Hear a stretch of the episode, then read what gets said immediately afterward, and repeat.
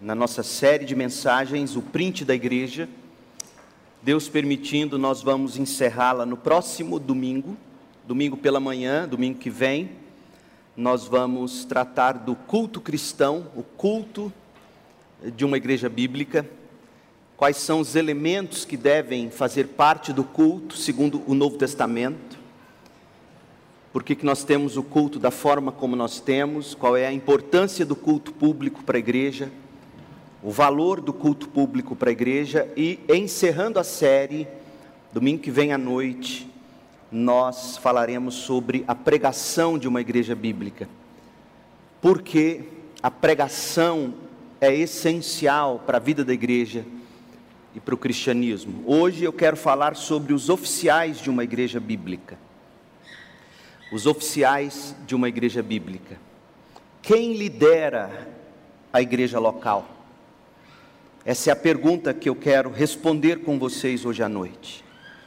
Nesta série, nós já falamos que viver em igreja, a espiritualidade cristã, é dependente da vida comunitária. A salvação é individual, mas a santificação não é um projeto individualista, é um projeto comunitário, requer sua vida plantada numa igreja, sua vida na comunhão e no convívio em uma igreja local é indispensável a igreja local para o crente.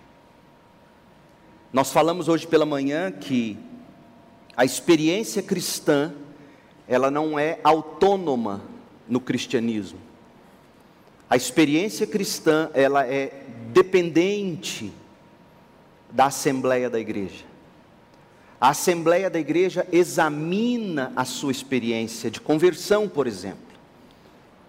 A igreja, a assembleia examina as suas qualificações, digamos, para o ministério pastoral ou qualquer outra área. Não existe no cristianismo a ideia de que eu estou bem com Deus, mas minha igreja. Essa ideia tão comum hoje em dia não é uma ideia do cristianismo, não é uma ideia do Novo Testamento se Paulo, Pedro, João, Tiago, os apóstolos estivessem entre nós hoje e eles ouvissem esse tipo de argumento, eles se chocariam. Eles pensariam: meu Deus, onde foi parar o cristianismo? Essa ideia de, de sua razão ou de sua experiência ser autônoma é muito mais fruto do iluminismo filosófico do que do cristianismo bíblico. Portanto, essa série de mensagens ela é essencial, primeiro, para mostrar para nós como deve ser uma igreja bíblica, o que é uma igreja em essência, qual deve ser a expressão dessa igreja, quem são os membros, como nós tratamos membresia, por que disciplina, por que desligar, por que ligar, as ordenanças, batismo, ceia, quem governa a igreja, quem tem o poder na igreja, tudo isso é importante e foi o que vimos até aqui. Estamos capturando um print da igreja bíblica.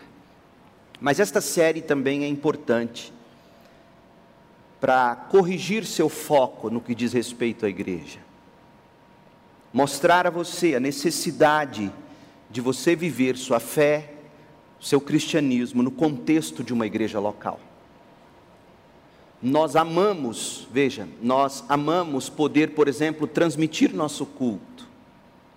Mas este culto transmitido não é uma experiência de adoração para você que está assistindo com a igreja, você não está presente.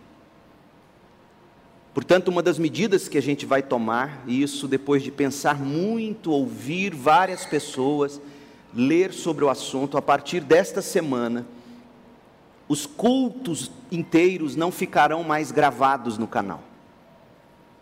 Nós vamos transmitir os cultos, e se você quiser acessar algo a partir de segunda ou terça-feira, não será mais o culto inteiro, apenas a mensagem ficará no canal.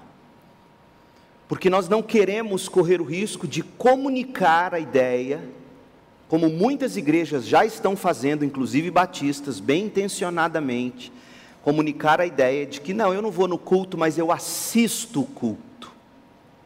Não é a mesma coisa. Não é a mesma coisa.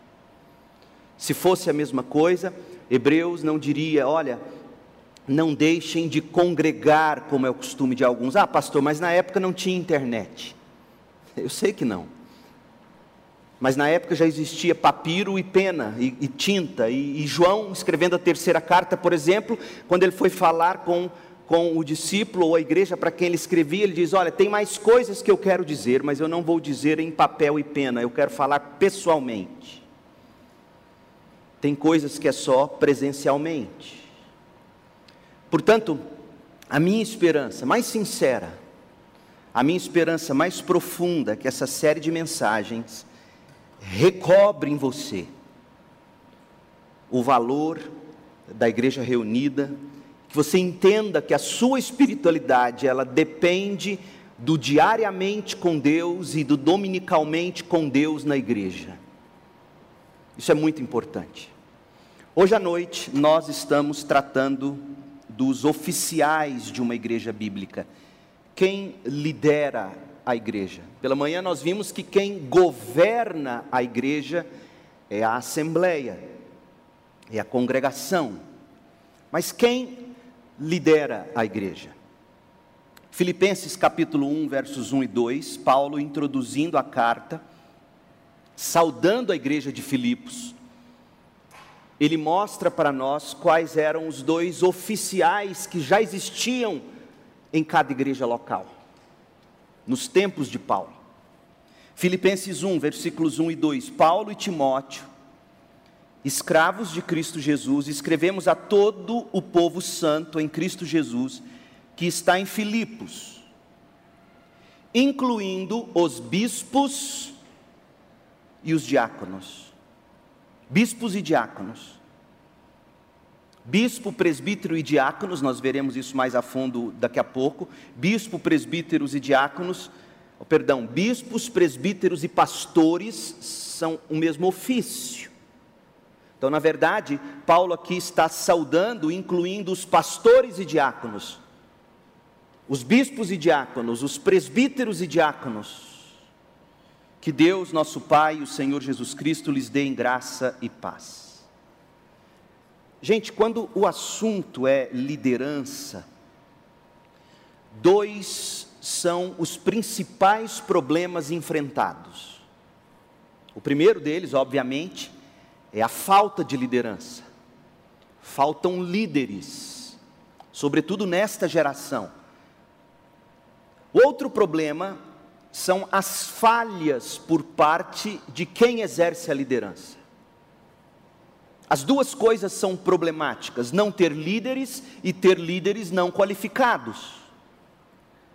Essa realidade é experimentada das piores maneiras possíveis, você sabe disso, talvez por experiência própria. Isso é experimentado em todas as áreas da vida, na família, na sociedade, também na igreja. As páginas da história estão repletas de casos em que líderes fracassaram e levaram povos inteiros à ruína junto com eles. Há também histórias de líderes tiranos que usurparam o governo em benefício próprio ou por um sonho narcisista, utópico. Talvez você tenha sofrido na pele com a falta de liderança na sua casa, na sua família, na sua igreja ou talvez você tenha sofrido na pele, em casa ou na igreja, com uma má liderança. Veja, gente, seja como for, tanto o vácuo de liderança quanto a má liderança são uma desgraça para o povo, em qualquer esfera da vida. E pela manhã nós vimos que o governo de uma igreja bíblica é exercido pela própria igreja, o governo é congregacional, isto é, a própria igreja trata as disputas entre seus membros, a própria igreja ordena ou delega seus oficiais e também supervisiona seus oficiais, seus líderes é a própria igreja que mantém a doutrina correta, é a igreja que aplica a disciplina, é a igreja, a assembleia da igreja. Quando eu digo igreja, a assembleia da igreja, a igreja reunida, é a igreja que guarda a membresia. Esse governo congregacional, no entanto, requer líderes, requer oficiais, que o Novo Testamento, conforme a gente leu em Filipenses 1, 1 denomina de bispos, presbíteros ou pastores, e os diáconos. Ora, gente, como acontece em qualquer grupo de pessoas, a igreja precisa ser liderada. E, e quem lidera a igreja são os oficiais, que a própria igreja delega, consagra, comissiona, pastores e diáconos. Antes de nos voltarmos para os diáconos especificamente, ah, os diáconos estabelecidos para a igreja no Novo Testamento, antes de nós voltarmos para os diáconos, para os pastores, alguns princípios bíblicos dessa liderança devem ser considerados em relação àqueles que servem na liderança da igreja. Algumas qualificações precisarão ser observadas. Gente, nem todos os cristãos ou membros de igreja são qualificados para servir como oficiais, tendo um cargo oficial na igreja. Nem todos. Apesar de que dissemos hoje pela manhã que no, no sistema de governo congregacional, numa igreja batista, cada crente, de algum modo, exerce seu ministério.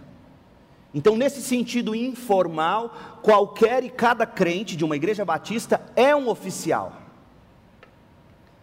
Mas no sentido formal, no sentido de cargo e de posição, nem todos os cristãos, membros de uma igreja local, são qualificados para servir como oficiais. Se você quiser ver, por exemplo, alguns textos, Atos capítulo 6, de 1 a 3, Atos 20, de 17 a 38, 1 Timóteo 3, de 1 a 13, Tito 1, de 5 a 9, 1 de Pedro 5, de 1 a 4. Esses textos e outros apresentam características que são estabelecidas para os bispos, para os pastores, para os presbíteros, para os diáconos do rebanho.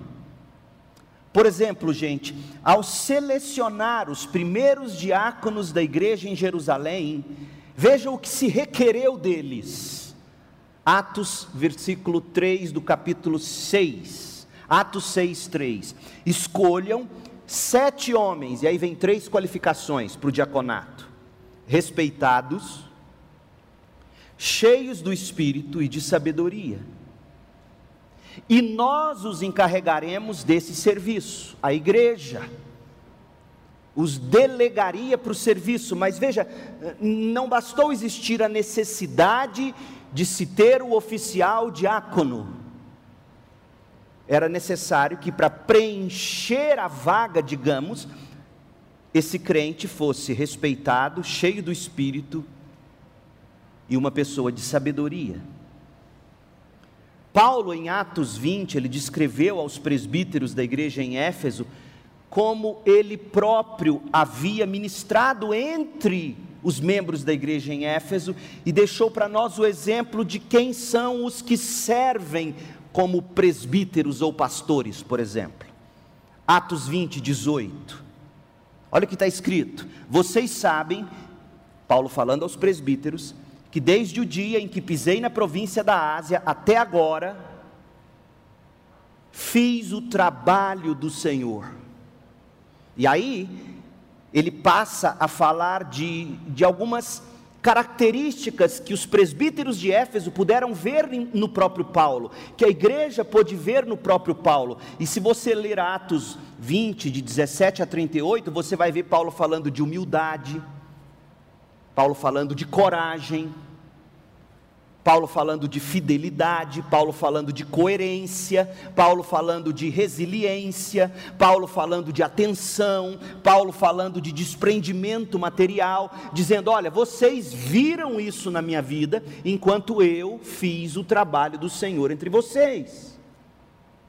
Características essenciais para pastores, ou presbíteros, ou bispos. Ademais, meu povo, aos presbíteros, aos pastores, aos supervisores, requer-se os seguintes. Eu vou mostrar para vocês três categorias de textos: dois de Paulo, um de Pedro. Paulo primeiro escreve a Timóteo na primeira carta, no capítulo 3, depois ele escreve a Tito no capítulo 1. E a Timóteo, no capítulo 3, de 1 a 7, Paulo está dizendo: Olha, igreja, se alguém se apresentar a vocês dizendo que teve uma experiência de chamado, alguém que aspire ao pastorado, essa pessoa que diz ter tido a experiência de chamado com Deus, ela deve apresentar algumas características de vida.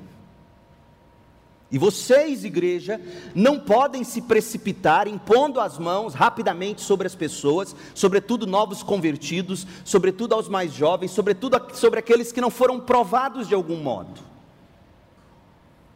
E aí Paulo diz em 1 Timóteo 3, verso 2: o bispo, ou pastor, ou presbítero, eu disse pela manhã e repito, esses termos eles são usados sinonimamente.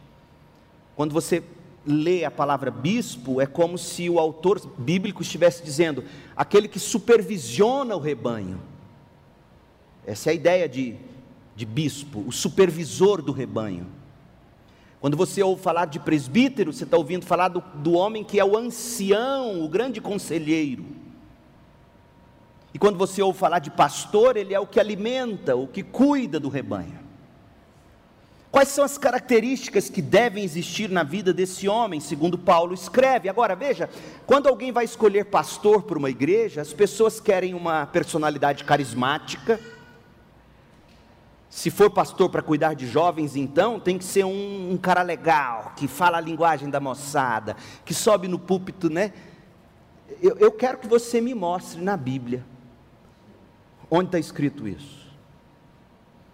Aliás, gente, quando vai se escolher um pastor de jovens, por exemplo, numa igreja, geralmente você quer um pastor da idade dos jovens. Isso não existe.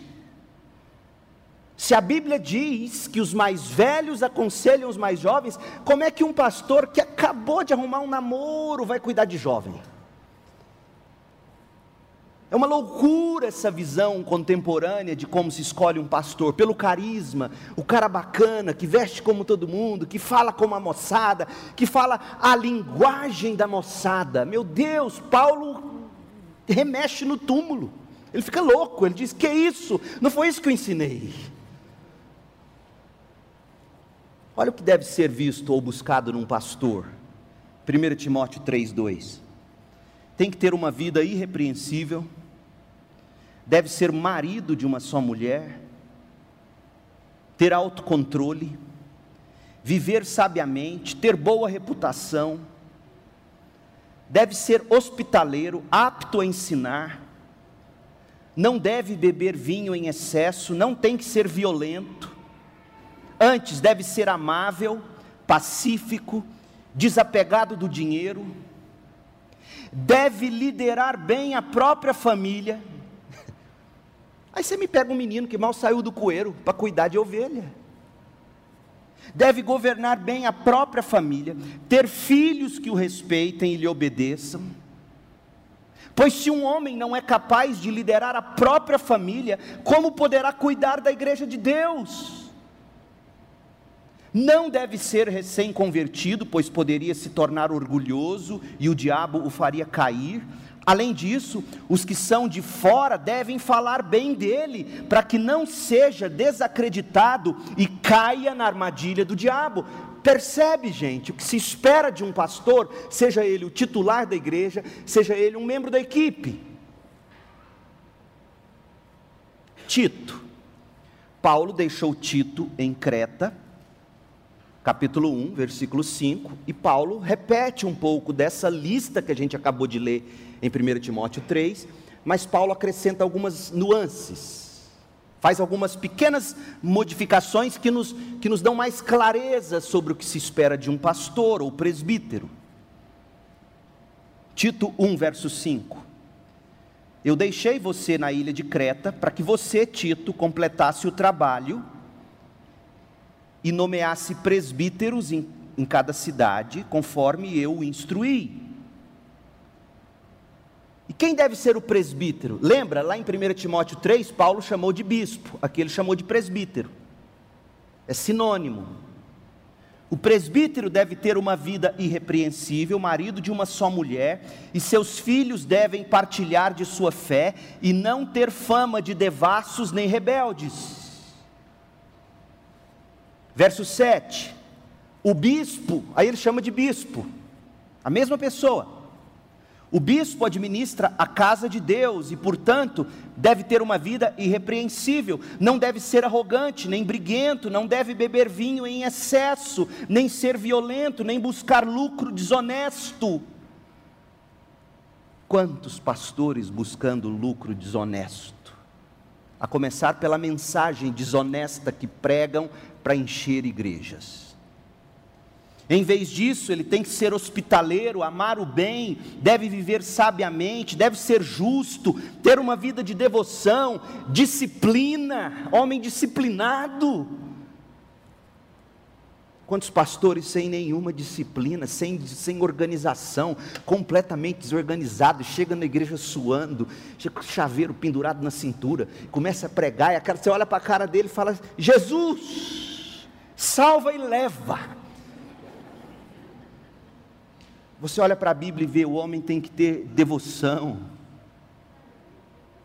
Uma vez eu estava com um amigo que não é crente, encontrei um pastor de uma determinada denominação, conhecido, a gente conversava, e a linguagem, a conversa do pastor foi de tal modo que quando a gente entrou no carro, eu e meu amigo, ele virou para mim e falou assim: aquele homem é pastor? Eu falei, é. Eu falei, por quê? Olha, pela linguagem dele, ele pareceu garageiro. Eu falei, meu Deus do céu pastor já tinha sido chamado de tudo, de garageiro. Falei, por que garageiro? Um homem cheio de gambira. Aí eu fiquei quieto, falei, se eu, se eu puxar vai sair mais barata desse negócio. Aí, mas eu entendi o recado. Líderes que não têm devoção, líderes que não têm disciplina, líderes que não são sábios, Verso 9: deve estar plenamente convicto da mensagem fiel que lhe foi ensinada, de modo que possa encorajar outros com, verdade, com o verdadeiro ensino e mostrar aos que se opõem onde eles estão errados. Esse é o pastor que você quer, esse é o líder, esse é o presbítero que a igreja tem que ter ou os presbíteros, já que Paulo disse a Tito que são vários na mesma igreja, ou mais de um, é plural. Esses são os pastores que você tem que ter na sua igreja. Pedro, olha como Pedro fala dos pastores, 1 de Pedro 5. E agora uma palavra aos presbíteros no seu meio. Eu que também sou presbítero, disse Pedro, testemunhei os sofrimentos de Cristo, também participei de sua glória quando ela for revelada, ou também participarei de sua glória quando ela for revelada. Assim peço-lhes aos presbíteros que cuidem do rebanho de Deus, do rebanho que Deus lhes confiou com disposição, tenham disposição para cuidar desse rebanho. Não cuide desse rebanho com má vontade não cuide, não cuide desse rebanho pelo que você vai lucrar com o rebanho. Cuide do rebanho com o desejo de servir a Deus. Não abuse de sua autoridade com aqueles que foram colocados sob os seus cuidados, mas guiem-nos com seu bom exemplo. E quando vier o grande pastor, vocês receberão uma coroa de glória sem fim. Essas são as qualificações em linhas gerais para bispos, presbíteros, pastores. E quanto aos diáconos? Aos diáconos, além do que já foi exposto em Atos 6, versículo 3, ou seja, homens respeitáveis, homens cheios do espírito, homens sábios, o que mais se espera dos diáconos? 1 Timóteo 3, abra a Bíblia lá e veja comigo, a partir do verso 8. Da mesma forma, os diáconos devem ser respeitáveis e ter integridade. Não devem beber vinho em excesso. nem se conduzir pela ganância, devem ser comprometidos com o segredo da fé e viver com a consciência limpa. Antes de serem nomeados diáconos, é necessário que se faça uma avaliação cuidadosa. Se forem aprovados, aprovados por quem? Pela igreja. Se forem aprovados, então que exerçam a função de diáconos. De igual modo, as mulheres devem ser respeitáveis e não caluniar ninguém. Há, há uma dupla interpretação para esse texto. Alguns entendem que isso aqui diz respeito à mulher dos diáconos. Eu não acredito que seja isso. Porque, por que, que não falou da mulher do presbítero? Ora, a mulher do diácono tem que ser respeitável, a do presbítero não importa. Eu prefiro entender isso aqui como sendo a possibilidade de diaconisas. E aí, o que Paulo acrescenta é que as mulheres no diaconato devem ser respeitáveis. Não devem ser fofoqueiras, porque ele diz: não devem caluniar ninguém. Devem ter autocontrole, ser fiéis em tudo que fazem E aí Paulo volta ao diácono. O diácono deve ser marido de uma só mulher e liderar bem seus filhos e sua casa. Aqueles que exercem bem a função de diáconos serão recompensados com o respeito de outros e terão cada vez mais convicção de sua fé em Cristo Jesus. Resumindo, gente, pode-se concluir que o que se espera dos líderes da igreja é que esses líderes sejam de fato piedosos e respeitáveis para com os de fora da igreja. A vida deles no lar deve ser uma vida de coerência e de bons frutos, porque se não é assim no lar ou em casa, como será na igreja? Mas o que a história está repleta de ilustrações tristes para contar é que muita gente fracassada em casa resolve ser líder na igreja e a coisa piora.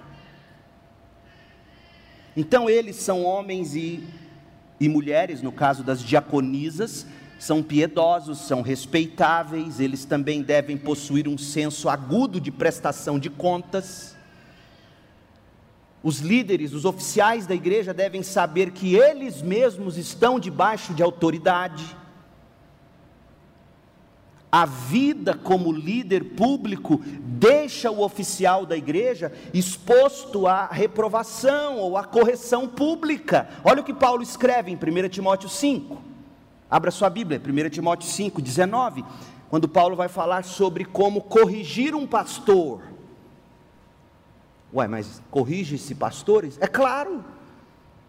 Como se corrige um pastor? Como se corrige um presbítero? Como se corrige um bispo, e eu diria, como se corrige um diácono. 1 Timóteo 5,19.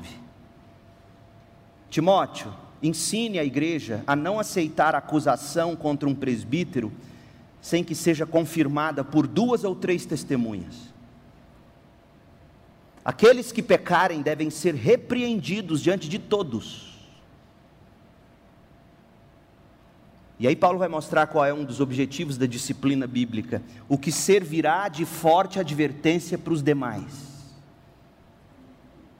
Ordeno solenemente na presença de Deus, de Cristo Jesus e dos anjos eleitos, que você, Timóteo, obedeça a estas instruções, sem tomar partido nem mostrar favoritismo.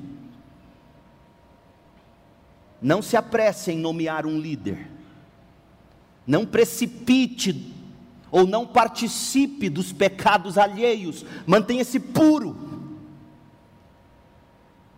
Qual é a síntese desses textos que a gente leu aqui, 1 Timóteo 5, 19 a 22? Qualquer oficial da igreja, qualquer líder, é supervisionado pela congregação. Isso traz equilíbrio entre os poderes, como nós vimos hoje de manhã. Então, líderes, eles prestam contas. Prestam contas a quem? A igreja. A igreja que os, que os comissiona, a igreja que os delega, a igreja que os consagra para aquela obra.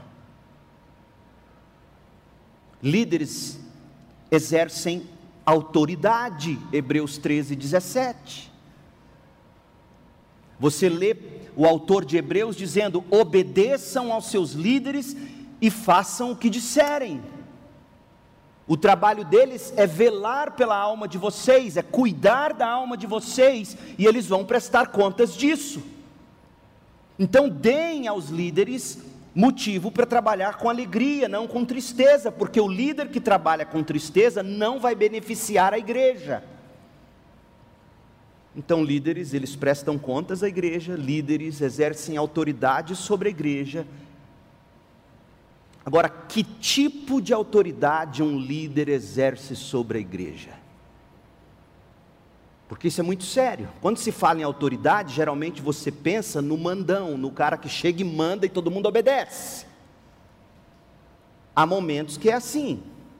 Seu filho está atravessando a rua, você vê um carro vindo de longe, você grita: Para! Não tem tempo para discussão. Por quê? Por que eu devo parar? A velocidade do carro é 80 por hora, a minha. Brulho, morreu o menino. Você não discute, você diz e o menino obedece. Vai chegar o momento em que você então vai explicar, conversar. Qual é o tipo de autoridade exercida pelos líderes da igreja? É uma autoridade para edificação. Paulo escreve sobre isso. A autoridade dele estava sendo questionada entre os coríntios, e aí em 2 Coríntios 10, versículo 8, leia aí na sua Bíblia. Paulo escreveu assim: Pode parecer que eu estou me orgulhando além do que deveria, da autoridade que o Senhor nos deu. Foi o que eu disse hoje de manhã. A mesma autoridade que Deus dá a uma congregação, ela dá aos seus pastores mas a autoridade dos pastores está sempre, em última instância, submissa à autoridade da congregação. É assim que se guarda ou se equilibra os poderes. Então Deus deu autoridade a Paulo, com qual fim, com qual propósito? Para Paulo fazer tudo o que ele tinha vontade? Não, qual é o objetivo de Deus ao entregar autoridade a um pastor, aos presbíteros, aos diáconos. Paulo explica: nossa autoridade visa edificar vocês e não destruí-los. Portanto, Paulo continua: eu não vou ter vergonha de usar a minha autoridade para edificar vocês. E ele repete isso na mesma carta, no capítulo 13, 2 Coríntios 13, 10. Paulo diz: Escrevo-lhes essas coisas antes de visitá-los, na esperança de que ao chegar eu não precise tratá-los severamente. Está vendo? Tem momentos que o líder tem que tratar as pessoas severamente. Sabe aquela bronca que um filho precisa receber do pai? Tem hora que o pastor tem que fazer isso. Aquele momento em que você precisa falar firme, em amor, mas firme, em amor, mas verdadeiramente, falar a verdade. Paulo está dizendo: eu estou escrevendo essas, essas coisas antes de visitá-los, na esperança de que vocês vão pensar em tudo que eu estou escrevendo, e quando eu chegar aí, vocês já pensaram, já oraram, já entenderam, e eu não precise dar a bronca aí pessoalmente. Autoridade. Né? Aquele dia em que você sai da igreja dizendo, poxa, o pastor hoje estava. É autoridade para edificação. Espero. E aí ele continua: meu desejo é usar a autoridade, às vezes severa, meu desejo é usar a autoridade que o Senhor me deu para fortalecê-los na fé, não para destruí-los. Mesma autoridade severa que o pai usa com o filho, a mãe usa com o filho, não para destruir, não para espancar, não para matar, mas aquela autoridade que o filho fica, sabe, quando. Minha, meu pai era assim, meu pai me bateu umas duas, três vezes, e quando me bateu, errou na conta, apanhei feio. Mas quando ele falava algo, doía mais do que a cintada.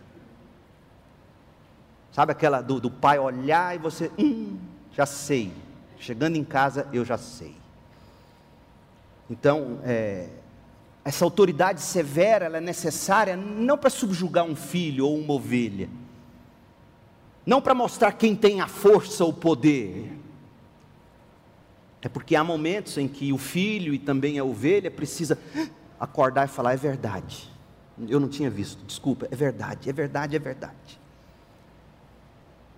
E Paulo diz: a autoridade que os líderes exercem não é para destruição, não é para fazer prevalecer sua vontade, é para edificação. Em última instância, líderes de igreja devem ser e devem viver de modo a poder dizer o que Paulo disse. 1 Coríntios 11, 1. 1 Coríntios 11, 1. Sejam meus imitadores, como eu sou imitador de Cristo. Olhem para a minha vida. Vejam como eu procuro viver entre vocês, imitando Cristo. E imitem a minha imitação Oh, meu povo, isso aqui é sério. Filhos imitam pais. Ontem eu assisti um. os filhotes imitam a leoa e o leão. Que coisa linda, um National Geographic, um programa novo, filmado em 4K, coisa mais linda, mostrando a vida dos felinos. Eu descobri ontem, ontem que onça chama jaguar em inglês. Então, jaguar é onça. Aquele carro jaguar chama onça. Eu tenho uma onça. É feio. Não tem nada a ver isso. O que tem a ver é o seguinte: os filhotes dos felinos aprendem a caçar, vendo a leoa caçar. A leoa caça, traz um veado, eu não lembro que bicho era, parecia um veadinho. Coloca o veado, um javali, perdão. Coloca um javali semi-morto nos pés dos filhotes. E a leoa fica ali, com a patona, dando uns tapinhos assim no javali, como que dizendo: os bichinhos estão aí tentando acabar de matar você, mas olha minha pata aqui. E os bichinhos lá. E ela viu que o javali não conseguia, não morria, os bichinhos mais brincando do que querendo matar para comer. Ela foi com o focinho dela assim, espalhou os filhotinhos, como que dizendo: presta atenção na mamãe. E hum, na jugular do javali. O bichinho deu o último gemido. Eu fiquei com dó. E os leõezinhos comeram. E é interessante, porque quando chega o leãozão, a jubona, as leoas saem de perto, e os filhotinhos também. E o leão come, quando ele se farta é que as leoas comem, mas isso é outro sermão. Interessantíssimo. Mas o instinto natural diz o seguinte: o leão tem que estar bem alimentado, porque senão ele não vai ter como proteger os filhotes dos leões e hienas que vêm para comer filhotinhos. Deus é perfeito. National Geographic chamando de instinto evolutivo, eu não, é sabedoria de Deus.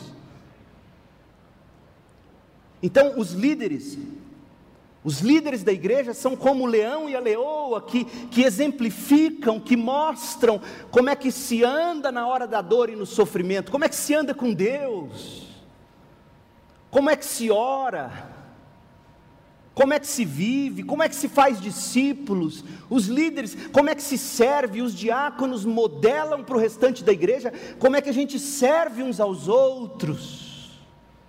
Sejam meus imitadores, como eu sou imitador de Cristo. Pois bem, agora a gente está pronto para examinar qual é o papel de cada um desses oficiais, pastores e diáconos. Vamos começar pelos diáconos. Diáconos é sinônimo de serviço. Agora, não pense você que no mundo bíblico serviço era algo apreciado pelas pessoas. Não. O mundo da época do Novo Testamento era semelhante ao nosso na maneira de encarar o servidor. Prestar serviço aos outros não era admirado pelos gregos, pelos romanos. Pela cultura onde o evangelho floresceu, servir as pessoas eram para os escravos. Os nobres e os intelectuais viviam de filosofar, de ouvir sobre as últimas notícias da cidade, e eles eram servidos pela casta inferior. E aí vem o cristianismo e eleva o serviço à categoria de, de virtude suprema. Você olha para a Bíblia e você descobre o servidor de uma maneira bem diferente de como os gregos, os romanos e o mundo nosso ainda hoje encara o serviço. Nas versões modernas do Novo Testamento, a palavra grega diáconos é quase sempre traduzida como servo, mas às vezes diáconos é traduzido nas nossas versões bíblicas como ministros como que dizendo, o ministro trabalha servindo. Mas diáconos também faz referência a serviço geral. Diáconos faz referência a governantes, Romanos 13, 4. Diácono faz referência a atendimento de necessidades físicas.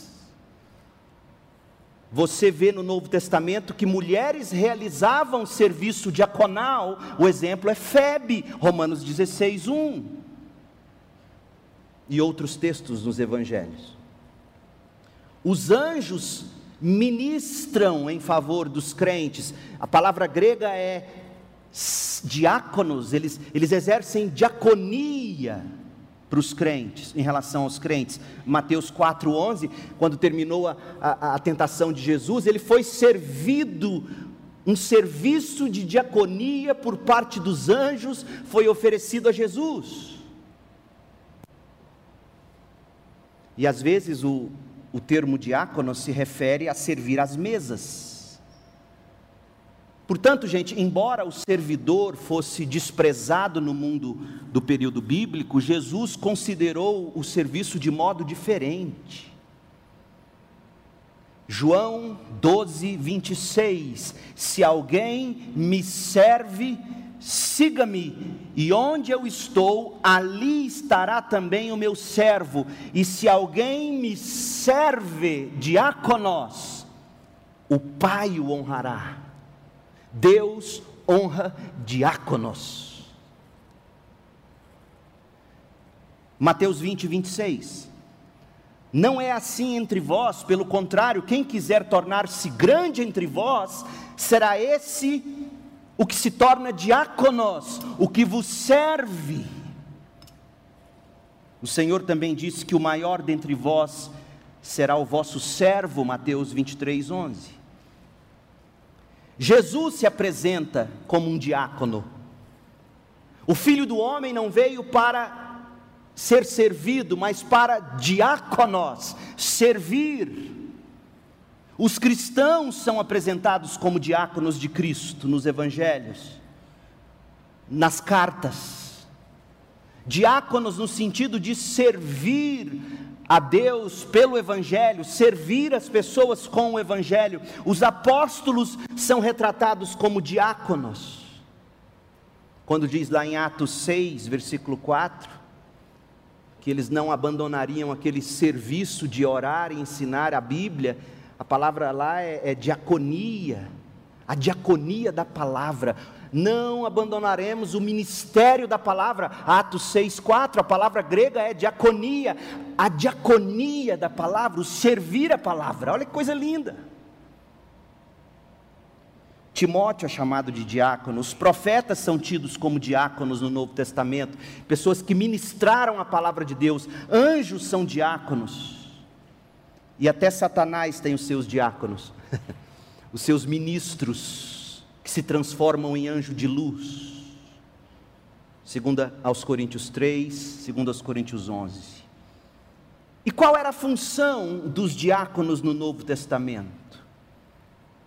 Qual deve ser a função dos diáconos na igreja ainda hoje?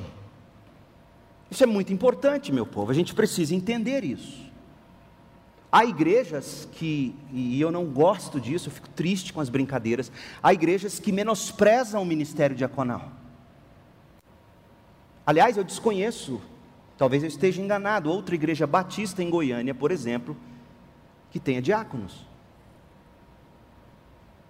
Isso é muito triste, porque o diaconato é um ofício bíblico. Qual é a função dos diáconos? O que eles fizeram desde o início e o que eles devem continuar fazendo? Você tem que olhar para a planta básica, a planta estrutural. Você vai fazer uma reforma na casa, você precisa da planta estrutural para entregar para o arquiteto, para o engenheiro, porque com base na planta estrutural, a planta básica, você faz as coisas. Então, onde está a planta estrutural do ministério diaconal? Atos capítulo 6. Quais foram as funções deles? Em primeiro lugar, cuidar das necessidades físicas dos membros da igreja local. Cuidar das necessidades físicas dos membros da igreja local. Atos capítulo 6 diz que, à medida em que o número de discípulos crescia, surgiam murmúrios de descontentamento. Os judeus de fala grega se queixavam dos de fala hebraica, dizendo que suas viúvas, as viúvas dos gregos, estavam sendo negligenciadas. Eles estavam alegando que a cesta básica da viúva dos, das viúvas dos hebreus era mais recheada do que a cesta básica das viúvas dos gregos. Veja, havia um, uma necessidade física que precisava ser resolvida na igreja. Os doze apóstolos convocaram uma reunião com todos os discípulos, com a igreja. Lembra que a, que a congregação é a corte final de apelação? Eles marcaram uma assembleia, convocou os membros, os membros vieram, expuseram o problema e disseram o seguinte: nós, apóstolos, devemos nos dedicar ao ensino da palavra e não à distribuição de alimentos, e não servir mesas, literalmente diz isso no grego. Nós vamos nos dedicar ao ensino da palavra de Deus e não a servir mesas. Agora veja, não é que servir mesas é inferior ao ministério da palavra. Se fosse coisa pequena servir mesas, os apóstolos teriam dito o seguinte: olha, para de fazer biquinho Arruma um serviço para essas viúvas. Não, eles, eles sabem, precisa, alguém tem que servir as necessidades físicas. Mas não pode ser nós. Porque se nós formos nos dedicar a isso, a servir mesas, nós não vamos fazer o que nós somos chamados para fazer, que é ensinar a palavra. Então, na planta estrutural, na planta, na planta básica do ministério diaconal, existe essa ideia de que alguém tem que servir mesas. E tantas vezes servir mesas é humilhante. Pergunte a quem trabalha de garçom. Quantas vezes servir os outros é humilhante? Todo mundo festejando, todo mundo sorrindo. Chega o servo da mesa, chega o garçom e ele ouve descontentamento, esse prato não está bom, e, e, é briga, está frio, devolve lá, eu quero mais quente. Mas servir mesa é importante, sabe por que, que servir mesa é importante? João 3, 13, 35. João 13, 35, Jesus diz: Seu amor uns pelos outros provará ao mundo que vocês são meus discípulos. Há um tipo de amor que só é demonstrado quando a gente serve à mesa dos outros. O ministério diaconal cuida de servir mesas, atender às necessidades físicas dos membros da igreja local, porque os diáconos são aqueles levantados por Deus para terem a certeza de que nós estamos cuidando bem em amor uns dos outros, para que o mundo veja que a gente cuida em amor uns dos outros. E, eu digo isso para tentar despertar no coração dessa nova geração um desejo pela diaconia. Servir a ceia, cuidar das coisas, cuidar dos elementos, cuidar de chegar aqui e ter tudo funcionando, tudo pronto. Isso é um serviço diaconal cuidar das necessidades físicas dos membros da igreja. Em segundo lugar, manter a unidade do corpo na igreja local. Então, em primeiro lugar, a planta básica, em Atos 6, diz que os diáconos servem mesas. Em segundo lugar, você aprende que diáconos é amortecedor de pancadas. Como assim, pastor? Ora, o que chegou aos ouvidos dos apóstolos, além do fato de que algumas mulheres não estavam sendo assistidas como deveriam, e isso provava falta de amor, além disso, chegou aos ouvidos dos apóstolos que estava havendo uma divisão na igreja. Então, foi papel daqueles sete primeiros diáconos solucionar aquela divisão. Ou seja, se os apóstolos fossem se envolver pessoalmente, porque isso demanda tempo, isso demanda energia, isso desgasta emocionalmente, isso desgasta fisicamente. Se os apóstolos fossem resolver isso, esse, esse problema da desunidade, sobraria pouco tempo para o ensino. Então, diáconos, segundo a planta básica, são aqueles que absorvem os primeiros impactos dos problemas, das divisões, dos burburinhos, dos descontentamentos da igreja. Por isso que eles têm que ser homens respeitáveis, cheios do espírito e homens de sabedoria, porque eles vão se envolver nesses primeiros impactos. Eles vão absorver isso para o ministério dos pastores e presbíteros. Eles vão trazer aquilo que compete a pastores e presbíteros.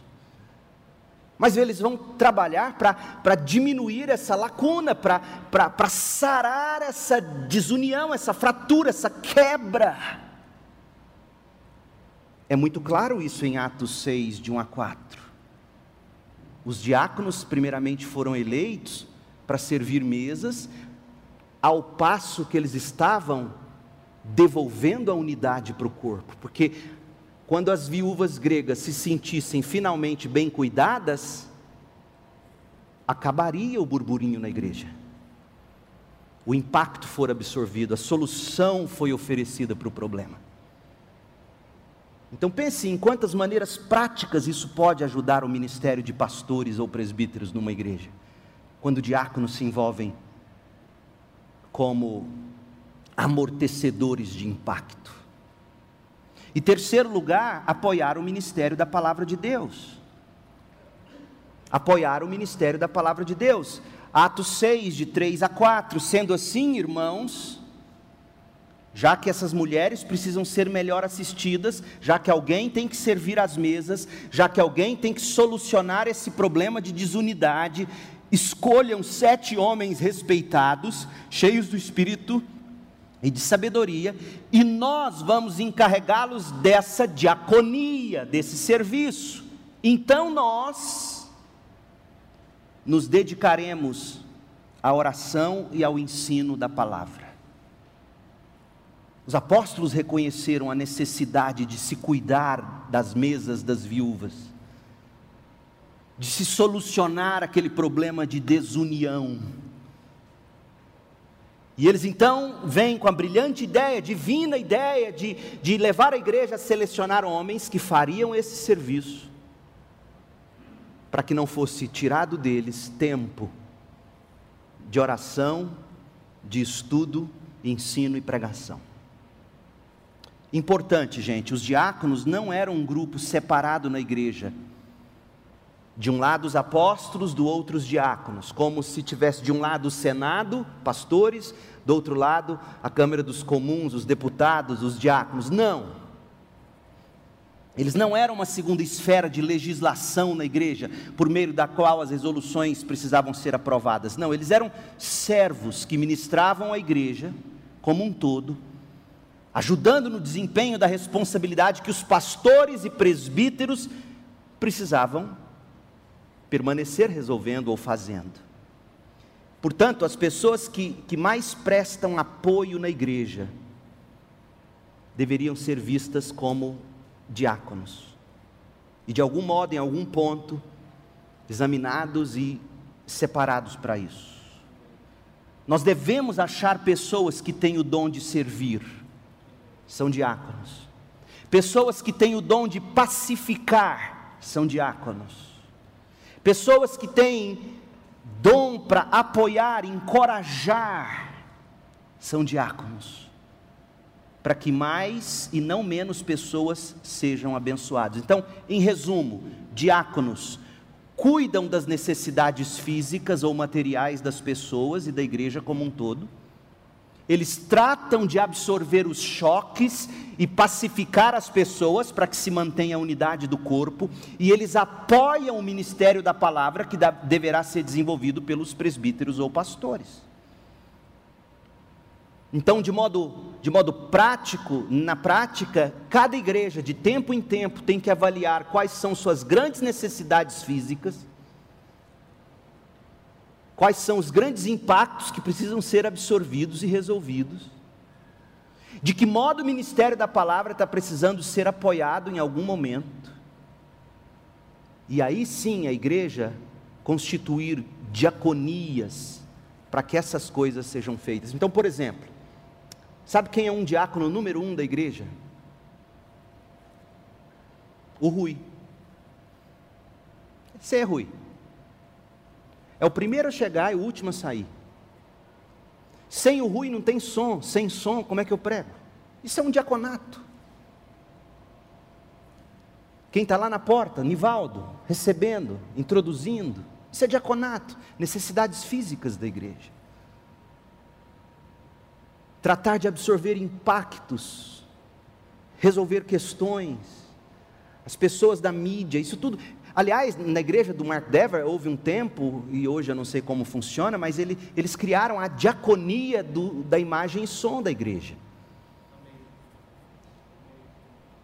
Porque como é que o pastor vai ficar preocupado com essas coisas? Ele, ele tem que chegar com o coração pronto para pregar, por exemplo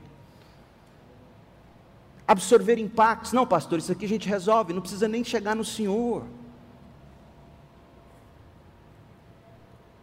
A gente poderia desembrulhar, e eu espero com o tempo, pela graça de Deus, a gente voltar a mastigar isso juntos. E pensar e compreender e verificar que esse é o trabalho diaconal.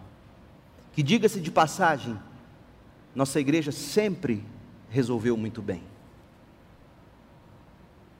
e que a gente precisa começar a pensar nas novas gerações. Nossos diáconos, muitos já cansados até pelos anos de vida, precisam de jovens diáconos. Será que você não gostaria de ser esse homem, essa, essa mulher que tem o dom para cuidar das necessidades, servir às mesas dos outros? tratar de absorver impactos, apoiar o ministério da palavra, fazendo o que pode ser feito e deve ser feito para que os pastores não se envolvam com isso e mais tempo seja dedicado à oração e ao ensino. O bom diácono é aquele que chega e fala: Pastor, faz um favor para mim, senta. Isso não é seu, isso é meu. Vai orar, estudar e pregar a Bíblia, pastor. Isso é diaconato. E presbíteros? Presbíteros eu vou ser mais rápido, porque presbíteros e pastores é um tipo de ensino que é mais, mais facilmente compreendido entre nós. Em Atos 20 e 28, a gente descobre que presbíteros e, e bispos e e pastores é, são sinônimos, olha lá, bispos pastoreiam. Tito capítulo 1, de 5 a 7, a gente viu isso. O presbítero, no verso 6, deve ter, e aí vem as qualificações. Verso 7, o bispo. 1 Pedro 5, de 1 e 2, vai dizer: E agora uma palavra aos presbíteros em seu meio, eu que também sou presbítero Aí ele vai dizer no verso 2: cuidem, pastoreiem o rebanho. É sinônimo esses nomes. O pastor Leandro, ele é bispo na medida em que ele supervisiona o rebanho. O pastor Leandro é presbítero na medida em que ele é o conselheiro da igreja. O pastor Leandro é o pastor na medida em que ele prega e cuida do rebanho. 1 de Pedro 2,25: Porque estáveis desgarrados como ovelhas, agora, porém, vos convertestes a Cristo, que é chamado de pastor e bispo da vossa alma. Ou seja, quem cuida da sua alma e quem supervisiona a sua alma. Além disso, além de mostrar que esses termos são sinônimos, e, e, e eu, eu não vejo nenhuma vantagem em alguém arrogar para si o título de bispo. É, é, é, é, um, é um, bispo primaz, né? É, é, muito melhor ele ser o, o, o bom e fiel pastor. Então, além de mostrar que os termos são sinônimos, é importante você notar que no Novo Testamento não aparece a palavra presbítero, pastor ou bispo no singular em qualquer igreja local, sempre tem mais de um. Então, por exemplo, Filipenses 1, que a gente leu, a pluralidade de presbíteros, Filipenses 1 diz: bispos e diáconos da igreja em Filipe. Agora pensa, que tamanho era a igreja de Filipos? Ah, uns mil membros? De jeito nenhum longe de ter mil membros. Era uma igreja pequena, pequeno bastante para se reunir na casa. E mesmo ainda pequena, já contava com a pluralidade de bispos, de diáconos, de pastores, de presbíteros. Atos 14, 23, Paulo e Barnabé também escolheram presbíteros em cada igreja, é plural, é mais de um. Tiago 5,14, alguém doente, chame os presbíteros da igreja para que venham e orem sobre o enfermo em casa. 1 de Pedro 5,1, e agora uma palavra aos presbíteros em seu meio. Então é muito claro, gente, no Novo Testamento. Uma igreja local, ela é liderada por uma pluralidade de diáconos e uma pluralidade de presbíteros ou pastores. E como eu sinto falta disso na prática. Há assuntos do rebanho que eu não posso simplesmente abrir numa reunião de diretoria. Por mais que sejam aptos para exercer a, o cargo na diretoria estatutária, algum ali não, sei, não é, não está apto para resolver questões espirituais. E onde essas questões se resolvem? Essas questões se resolvem entre presbíteros, pastores. Graças a Deus eu tenho na igreja Homens como Orlando do meu lado, pastor Roberto, Júnior tem crescido muito e e um ou outro de vocês que às vezes eu tomo para ser como se fosse um presbítero colega para repartir algo, mas o meu sonho é que a gente cresça para ser uma igreja governada pela congregação, nós somos congregacionais, mas uma igreja que é liderada por uma multiplicidade de pastores, de presbíteros. E presbíteros não precisam ser todos remunerados presbíteros dentre vós, homens que são levantados pela própria igreja, homens que a igreja reconhecem pelo perfil, homens que aspiram cuidar do rebanho junto com os pastores, homens que a igreja reconhecem neles aquelas qualificações bíblicas todas que a gente leu juntos no início, e esses homens separados pela igreja, ordenados informalmente para a igreja local, esses homens cuidam junto com os pastores do rebanho. Isso é bíblico, está no Novo Testamento. Na prática, os batistas fazem isso. Durante anos, a nossa igreja teve um excelente, tem um excelente corpo diaconal, e esse corpo diaconal na nossa igreja, quando se reunia para resolver questões espirituais, eles estavam agindo como presbíteros. Quando um conselho de uma igreja batista se reúne, quem geralmente é o conselho de uma igreja batista? Diretoria, comissão de finanças, líder de departamento. Você tem a reunião do conselho, esse povo se reúne E além de tratar das coisas comuns da administração, geralmente tem um assunto de membresia. E aí, a gente tem que tratar aquilo ali com todo cuidado. Mas na prática, responda para mim: que nome bíblico tem esse conselho de líderes? Já que não aparece esse nome na Bíblia. Qual é o nome bíblico para diretoria, junto com comissão de finança, junto com, com diretor de departamento, junto com líderes? Esse, esse conselho se reúne para resolver as questões espirituais da igreja. Tem um nome bíblico: presbitério. Só que mal organizado, porque muitos dos que estão ali são aptos, talvez, para serem líderes de departamentos, mas não são aptos para pastorear.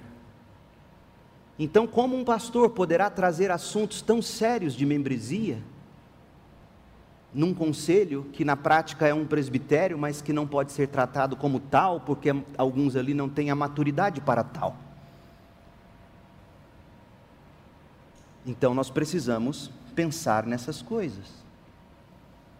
E eu tenho orado e eu tenho buscado em Deus discernimento, à luz da história batista, à luz, à luz de homens sábios, igrejas saudáveis, sobre como isso pode funcionar na prática.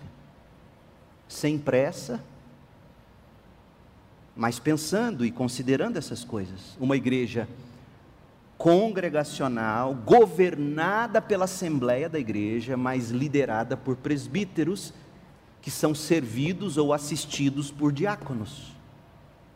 Esse é o Novo Testamento. E o que faz os presbíteros? Em primeiro lugar, o papel dos presbíteros. Primeiro, o ministério da palavra de Deus. Não se requer do diácono, por exemplo, que ele seja apto para ensinar. Não se requer isso dele.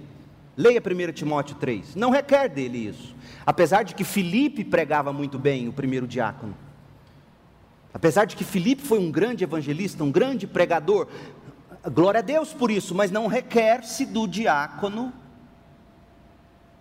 que ele pregue, que ele ensine. Mas requer-se isso do pastor, do presbítero. Por quê? Porque a função primária de um pastor é aptidão para ensinar. Efésios 4,12 fala que Jesus Cristo designou para as igrejas pastores mestres. O presbítero, os presbíteros da igreja, além de todas as qualificações óbvias, ele, ele tem que ser apto para ensinar e ele não pode ser um novo convertido para ele não se envaidecer. Segundo, o ministério da oração. Porque em Atos 6 nós lemos os apóstolos dizendo: Nós não vamos servir mesas, nós não vamos servir de amortecedor de impacto, nós, nós não vamos fazer isso porque nós precisamos de alguém que faça isso para a gente se dedicar à palavra e à oração. Aí alguém pode dizer o seguinte: ah, mas aí ficou fácil para o pastor, alguém para fazer só para ele orar. Deixa eu te contar uma coisa: você sabe disso na prática. Quantas vezes a vida corrida, as coisas comuns da sua vida, de trabalho, de família, roubam seu tempo de oração. É, seja honesta, seja honesto. É mentira o que eu estou te dizendo? Quantas coisas, o trabalho, a família, enfermidades, dificuldades, burocracias da vida, coisas comuns.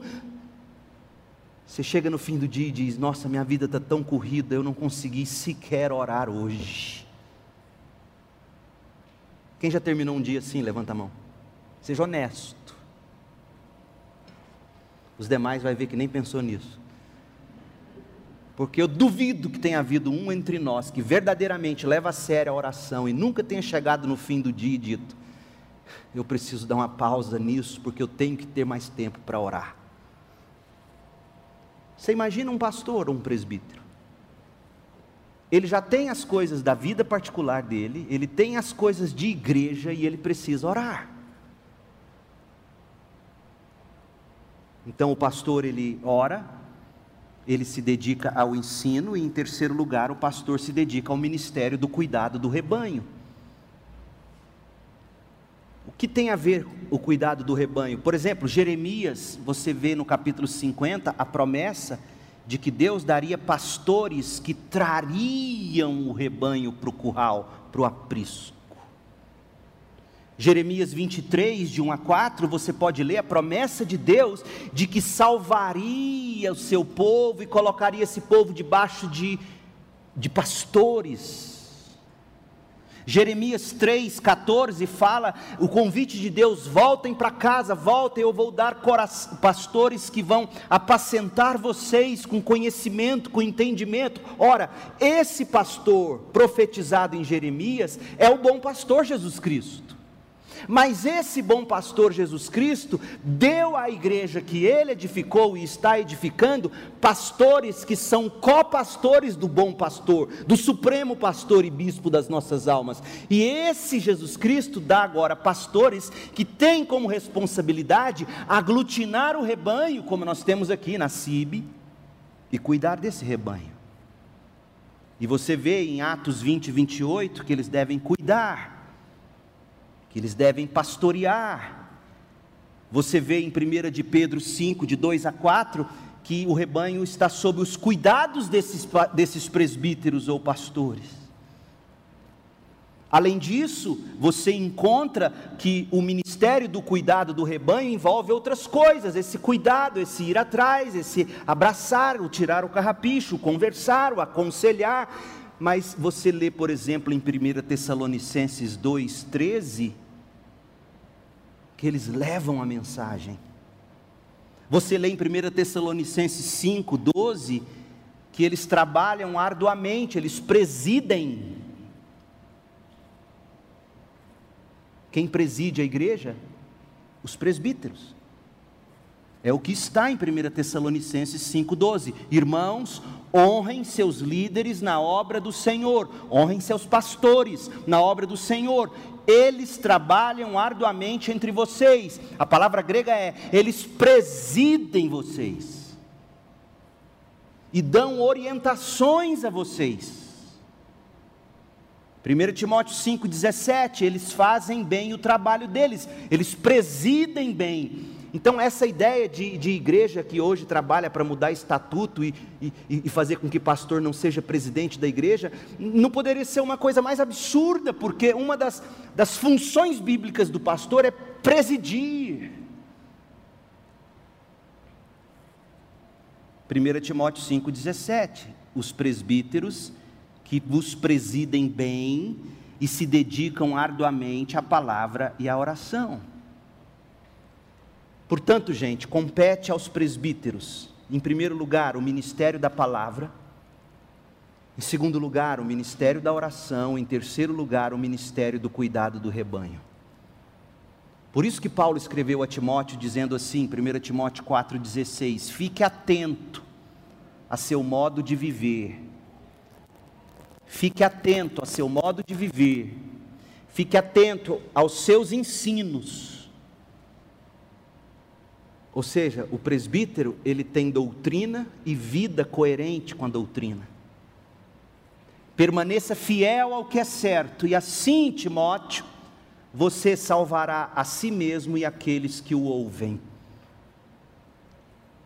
O rebanho sobre o qual Deus coloca presbíteros precisa de homens que vivem bem diante do rebanho e que pastoreiam com bom ensino, com sã doutrina.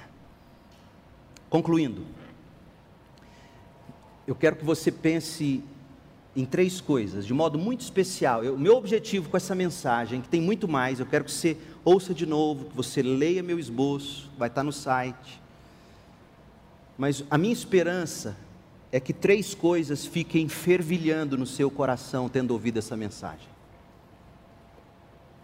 A primeira delas, a percepção de que servir na liderança da igreja como diácono ou como presbítero é um grande privilégio. Um privilégio que não deve ser ignorado.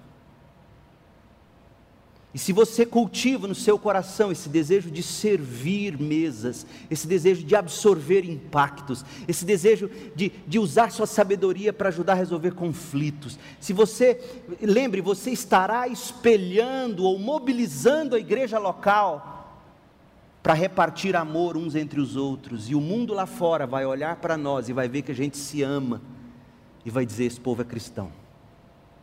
Esse é o papel dos diáconos. Fazer com que o amor cristão flua sem entupimento nas encanações de uma igreja local. O amor fluindo. Os diáconos se mobilizando para que todos sirvam, cuidem, sirvam mesas, absorvam impactos. A gente se cuide, cuide uns dos outros. Então eu queria que você percebesse isso, a importância disso, a importância de você ser um homem apto para a palavra. Eu creio de todo o meu coração que é possível diaconisas numa igreja. Mas biblicamente não é possível pastora ou presbítera. Não existe essa recomendação bíblica. Mas em igrejas onde o corpo diaconal acaba exercendo um papel de presbitério, é mais sábio não ter diaconisas como foi na CIB até hoje. Muito sábio. Porque durante muito tempo os diáconos, e ainda hoje, de algum modo, se reúnem para resolver questões que são de nível de um presbitério. E essas questões são para homens, segundo a Bíblia. Então eu quero que seu coração fervilhe, que você perceba o valor de ser um oficial na igreja. Todo ano, quando a gente elege uma diretoria e comissão de finanças, na verdade, nós estamos elegendo diáconos. Nossos tesoureiros são diáconos, nossos secretários são diácono e diaconisa. Mas na prática não funciona assim. A gente dá outros nomes que não tem nada a ver com os bíblicos. Por isso que eu sonho com um dia em que a gente vai conseguir equacionar essas coisas.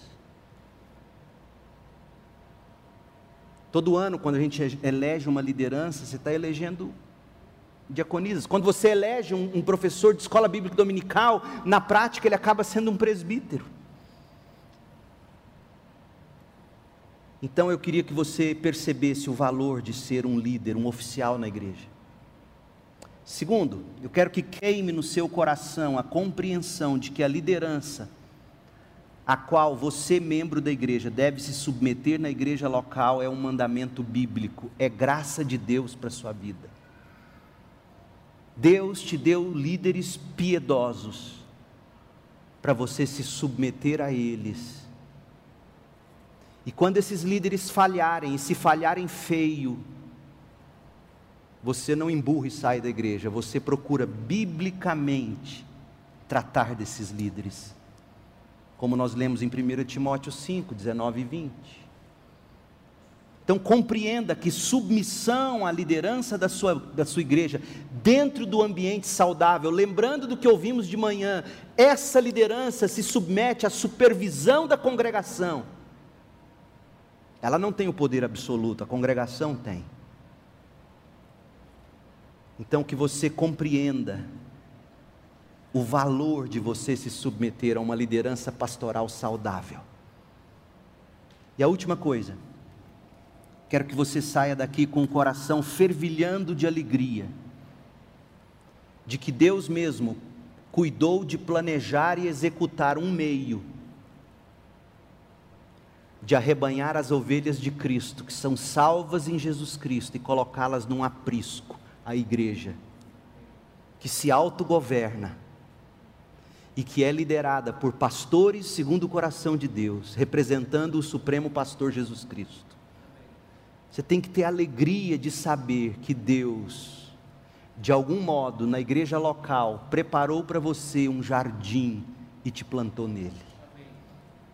A igreja local é um jardim nesse mundo que é um deserto.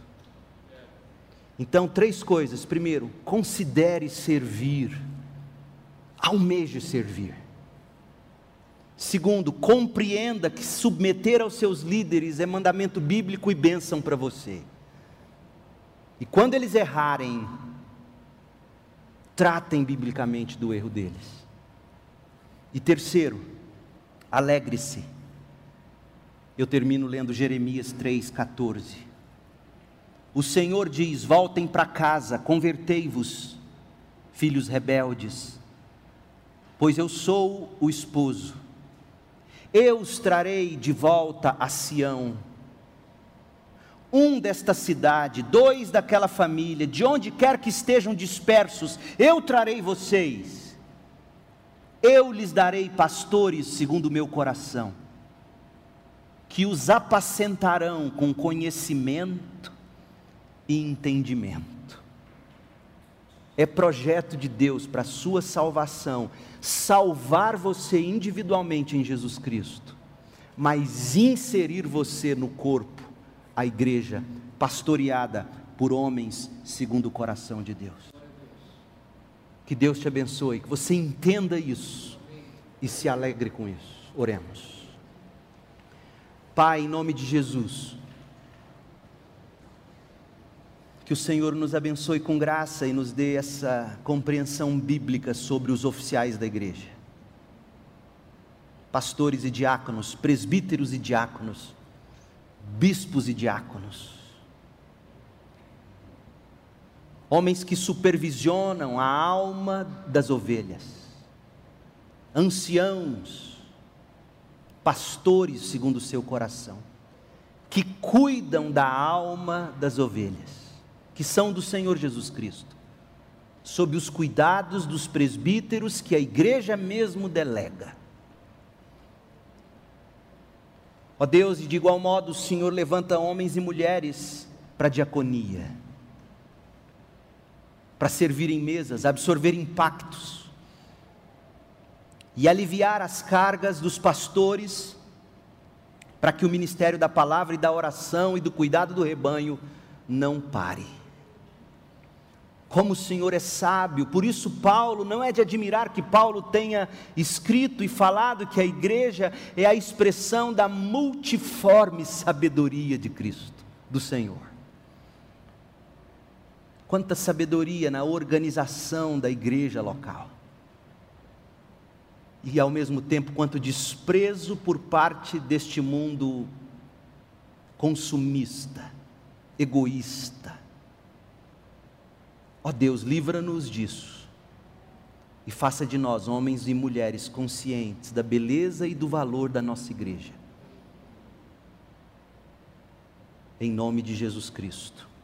Amém.